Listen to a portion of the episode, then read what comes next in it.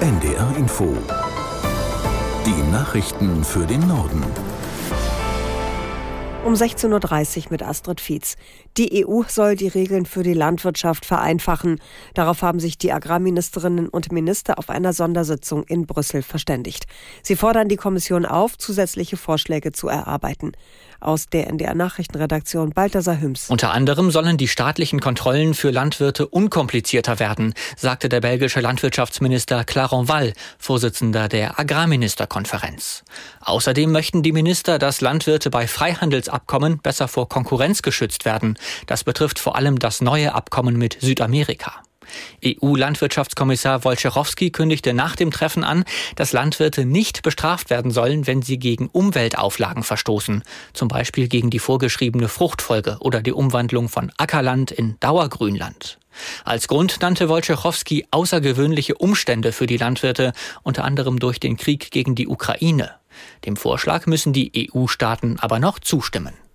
Am Rand der Agrarministerkonferenz protestierten rund 1000 Landwirte, teilweise gewaltsam, gegen die EU-Agrarpolitik.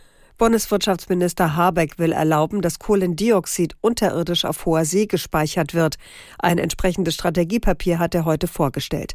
Martin Polanski aus dem ARD Hauptstadtstudio erklärt, wie das funktionieren soll. Ja, das CO2, das zum Beispiel in der Zementindustrie anfällt, soll praktisch eingefangen werden in der Produktion.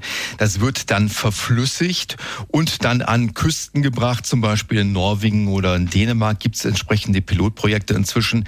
Nach Einschätzung von Wirtschaftsminister Habeck von den Grünen ist das sicher. Das ist auch eine einigermaßen erprobte Technologie, die zumindest jetzt schon seit ein paar Jahren oder auch einige Jahrzehnte zumindest zumindest erprobt wird. Und äh, es gibt bislang auch keine größeren Zwischenfälle, die man jetzt aus Norwegen oder aus Dänemark kennt. Auf der anderen Seite verweisen die Umweltverbände darauf, dass es ja über Jahrtausende im Zweifelsfall dann auch in diesen Gesteinsschichten bleiben soll und keiner genau einschätzen kann, wie sich das entwickelt. Von daher ist es umstritten. In Ungarn sind die Abgeordneten des Parlaments zusammengekommen, um über Schwedens NATO-Beitritt zu beraten. Eine Zustimmung gilt als sicher. Die Fidesz, die Partei von Ministerpräsident Orban, hatte sich schon vor der Sitzung dafür ausgesprochen. Sie verfügt im Parlament über eine Zweidrittelmehrheit. Ungarn wäre damit das letzte NATO-Land, das Schwedens Beitritt ratifiziert. Mit der Abstimmung wird am späteren Nachmittag gerechnet. Anschließend wählen die Abgeordneten einen neuen Staatspräsidenten, der die Ratifizierung unterschreiben muss. Einziger Kandidat ist Thomas Suljok, der Präsident des ungarischen Verfassungsgerichts.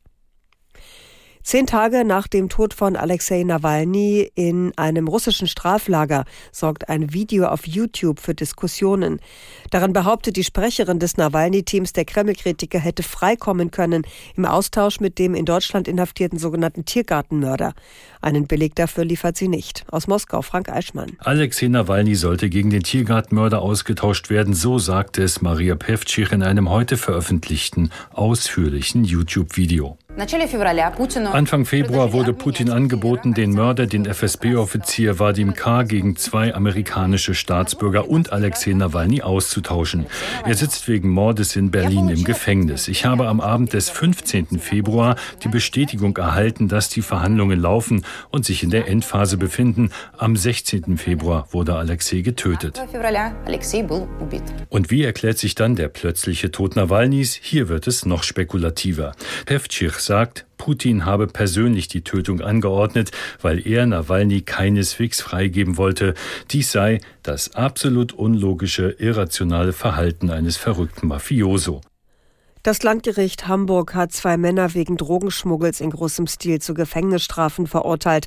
Einer der Männer kommt für elf, der andere für sieben Jahre in Haft. Das Gericht sieht es als erwiesen an, dass die Männer versucht haben, 2,3 Tonnen Kokain über den Hamburger Hafen zu schmuggeln.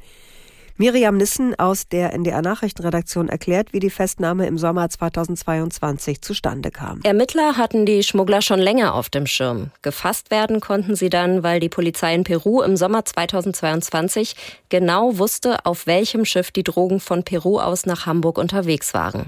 Der Plan der beiden Männer vom Hamburger Hafen sollte das Kokain weiter nach Köln und dann nach Rotterdam geschmuggelt werden, getarnt als Dosenspargel. Der Zoll in Hamburg konnte die Drogen aber etwa gezielt abfangen und das Koks gegen einen Ersatzstoff austauschen. In Köln konnten die Ermittler die Schmuggler dann sozusagen auf frischer Tat ertappen, als diese die fingierten Konservendosen für den Weitertransport vorbereiteten. In Bremerhaven ist heute ein riesiger Autofrachter aus China angekommen. Es ist der erste der chinesischen Elektroautofirma BYD, der dort eingelaufen ist, mit 3000 Autos an Bord. Mitte Januar war das Schiff von China aus zur Jungfernfahrt gestartet, mit Bremerhaven als erstem deutschen Stopp. BYD ist der größte Hersteller von Elektroautos weltweit. Die Firma will nach eigenen Angaben mit ihrer Charterflotte den Export chinesischer Autos nach Europa beschleunigen. Und das waren die Nachrichten.